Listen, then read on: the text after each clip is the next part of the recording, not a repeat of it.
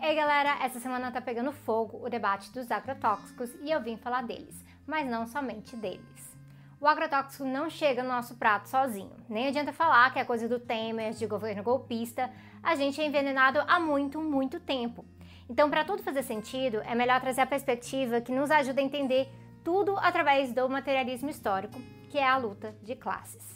E nesse caso, a nossa luta é contra a classe latifundiária, assassina, desmatadora e colonial que age no agronegócio.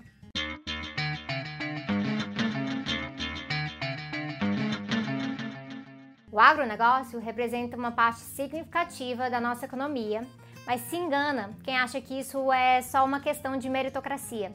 Esse poder todo tem a ver com a estrutura fundiária do Brasil, como a Lei de Terras de 1850 e a forma como o desenvolvimento agrário sempre favoreceu a concentração de terras e a produção em larga escala também. Então, isso significa, claro, monocultura, desmatamento, genocídio indígena, exploração animal e, obviamente, muito agrotóxico. Tudo voltado para o mercado externo, por sinal. E é assim que o agronegócio manda e desmanda no nosso país e a nossa política econômica acaba sendo voltada para ele. A Brasco mesmo fala que a questão do financiamento é muito bizarra, porque o agronegócio consome mais de 90% de todo o recurso disponibilizado pelo governo, sendo que é a agricultura familiar que abastece majoritariamente a nossa mesa.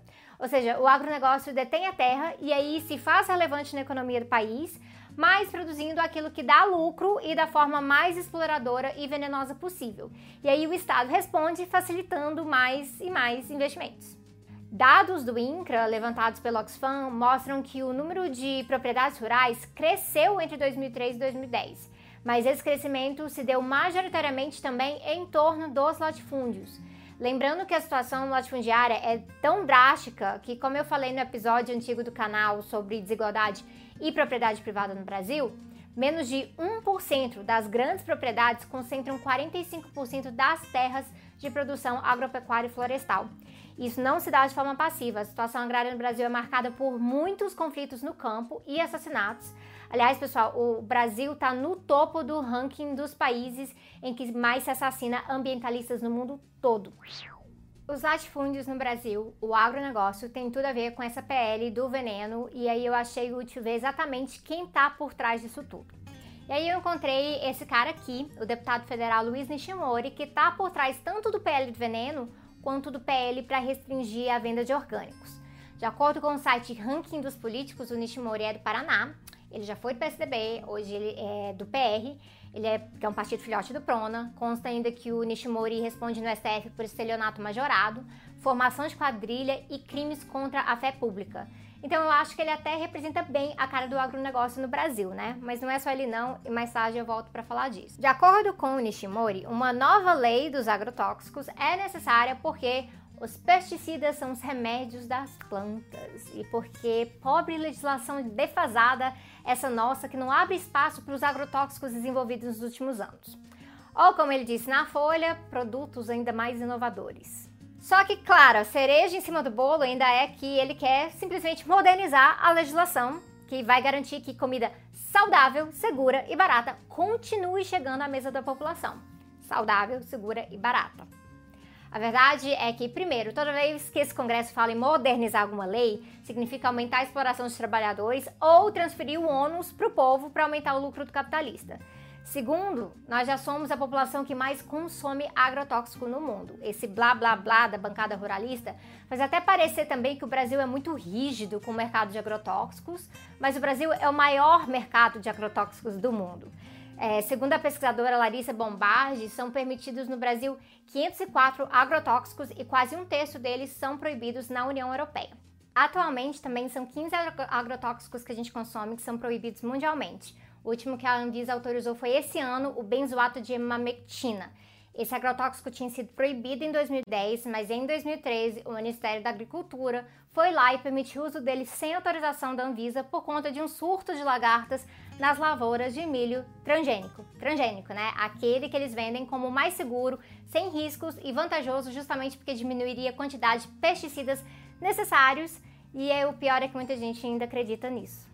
Além do mais, a bancada ruralista fala que é preciso modernizar a legislação de agrotóxicos no Brasil porque isso impediria o desenvolvimento, a forma que está acontecendo hoje. Então, eles alegam que tem muita complicação. Mas, por exemplo, um relatório da Brasco, também de 2015, coloca que registrar um agrotóxico no Brasil custa menos de 2 mil reais, enquanto nos Estados Unidos custa 600 mil dólares. 600 mil dólares.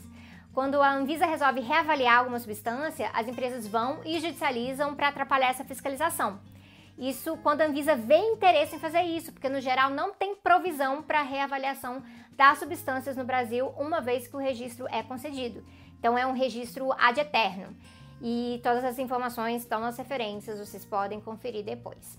Deu para ver que a coisa tá complicada, né? O fato é que a gente já deita e rola em cima de agrotóxicos e agora eles querem facilitar mais ainda. De acordo com esse projeto, um agrotóxico só vai ser proibido se o seu risco for julgado um nível inaceitável. E também tem a possibilidade de registro temporário para substâncias que ainda não terminaram de ser testadas. Então eu também nem preciso mencionar que eles fazem todos esses testes em animais, que é mais uma das mil razões para veganos se oporem ao agronegócio. É, sem contar que ainda tem aquela artimanha de mudarem o nome dos agrotóxicos para fitossanitários para tentar passar uma impressão mais limpinha e menos danosa mesmo de um monte de substância que faz isso aqui com as pessoas. E aí a gente tem que levar em consideração que se hoje já são oito casos notificados de contaminação por agrotóxico por dia, com uma estimativa, aliás, de 50 além dos casos notificados, Imagina se esse PL do veneno vai em frente. Pior de tudo é que o agronegócio tenta vender essas propostas como se eles tivessem alguma preocupação muito grande com a nossa saúde. Mas vocês acham mesmo que o mesmo Nishimori, que quer facilitar a implementação de mais agrotóxicos no Brasil, onde já é permitido 5 mil vezes mais glifosato contaminando a nossa água aqui na União Europeia, que esse cara quer regulamentar a venda de orgânicos para o nosso bem? Para garantir que a gente não seja enganado? O projeto sobre a questão dos orgânicos não é bem sobre proibir a venda de orgânicos em supermercados, como a gente viu por aí. Mas uma interpretação mais restritiva pode fazer com que isso seja o que vai acabar acontecendo. O que o PL faz é colocar que o agricultor vai poder vender o alimento orgânico em feiras livres ou propriedades particulares, e aí não define se estabelecimentos comerciais como supermercados vão se enquadrar aí, ou apenas locais como a casa do agricultor. Fato é que torna o processo mais burocrático e restritivo, exigindo umas certificações especiais, quando para o Nishimori, no caso do PL do veneno, o objetivo é justamente diminuir as, as exigências. Então, quando esses dois projetos partem das mesmas pessoas, é muita razão mesmo para a gente ficar desconfiado, né, galera? O interesse, aliás, não é só de produtores para facilitar a vida deles. A gente sabe que a Bayer Monsanto, por exemplo, tem muito a ganhar com isso. A Bayer comprou a Monsanto recentemente e resolveu abandonar o nome Monsanto porque, sabe, né? Péssima, péssima reputação. Mas eu aqui resolvi que vou continuar chamando de Bayer Monsanto pra gente não achar que Bayer é só uma indústria farmacêutica que faz remédio, não. Aliás, na, na linha de pensamento do Nishimori, a Bayer agora faz remédio para pessoas e para plantas, mas ó, os remédios para plantas são na verdade os agrotóxicos que deixam a gente doente para precisar de remédio de gente depois e comprar da Bayer. É um modelo de negócio genial se você for um grande capitalista do mal, o que praticamente todo grande capitalista é, especialmente a indústria química farmacêutica. Enfim, o que acontece é que com a fusão, a Bayer Monsanto se torna uma empresa de faturamento anual de 15 bilhões de reais só no Brasil, e 80% dessa receita vai vir de onde? Da divisão agrícola. E aí é lógico que a Baia Monsanto vai ter interesse, interesse na pele do veneno, até porque a Baia começou 2017 ganhando uma boa grana no Brasil, lá no primeiro trimestre, mas na metade do ano passado teve que reajustar expectativas porque com a crise econômica ela acabou vendendo menos agrotóxico do que esperava. Mas nada que um projeto de lei para trazer mais veneno para nossa mesa não resolva, né? Essa sina contra os agrotóxicos ela é muito antiga, gente. Eu fui entender mesmo do que se tratava anos atrás, quando eu li um livro que é consagrado no movimento ambiental, que é o Primavera Silenciosa da Rachel Carson. E você encontra até o PDF completo dele na internet em português. O livro é da década de 60 e ele impulsionou o movimento contra pesticidas nos Estados Unidos e ajudou a banir o DDT. O livro inspirou também o movimento de ecologia profunda, ele impactou o ecofeminismo, enfim, livro essencial. E hoje a gente tem mais informação e ciência ainda em cima dos danos dos agrotóxicos e outra coisa, a gente sabe o que fazer para produzir alimentos verdadeiramente seguros e saudáveis sem precisar de transgênicos e os agrotóxicos e tudo mais que a indústria química tenta vender como uma tal de revolução verde pra gente. Inclusive coloca que a solução para fome na África passa por mais transgênicos. Um dia eu volto para contar para vocês da relação bizarra entre a filantropia da Fundação do Bill e Melinda Gates e a Monsanto na África, aliás. E é tudo para enfiar uma forma de produzir que gera lucros bilionários para alguns conglomerados químicos e muito, muito, muito dinheiro para o agronegócio. Não vai dar para eu tratar nesse vídeo aqui do potencial do, e do que já é realizado em termos de produção orgânica em larga escala, métodos agroecológicos, como, como o método agroflorestal e tudo mais que são verdadeiras alternativas e que se integram à natureza. Não vai dar tempo, mas fica a dica para quem já quiser começar a pesquisar um pouco sobre isso, mas um dia eu volto também para falar da produção orgânica.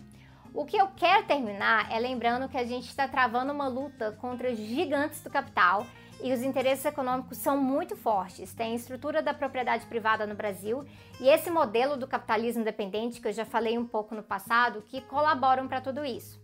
Para piorar, tem muito poder político envolvido, como é o caso da bancada ruralista, ou como a gente também gosta de chamar, a bancada do boi e é a bancada de exploração do boi mesmo, porque em São Paulo também está uma luta danada para aprovar o, a, o PL 31 para proibir a exportação de cargas vivas e evitar mais sofrimento animal, como no caso do navio da morte para a Turquia esse ano.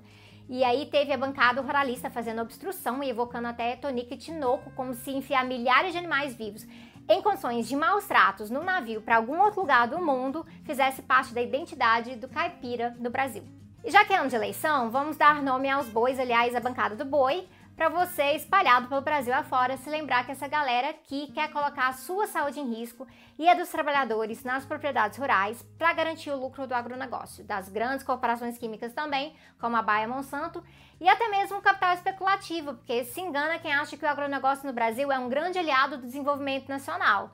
Essa galera aqui não é nossa aliada nem a pau, mas nem a pau mesmo.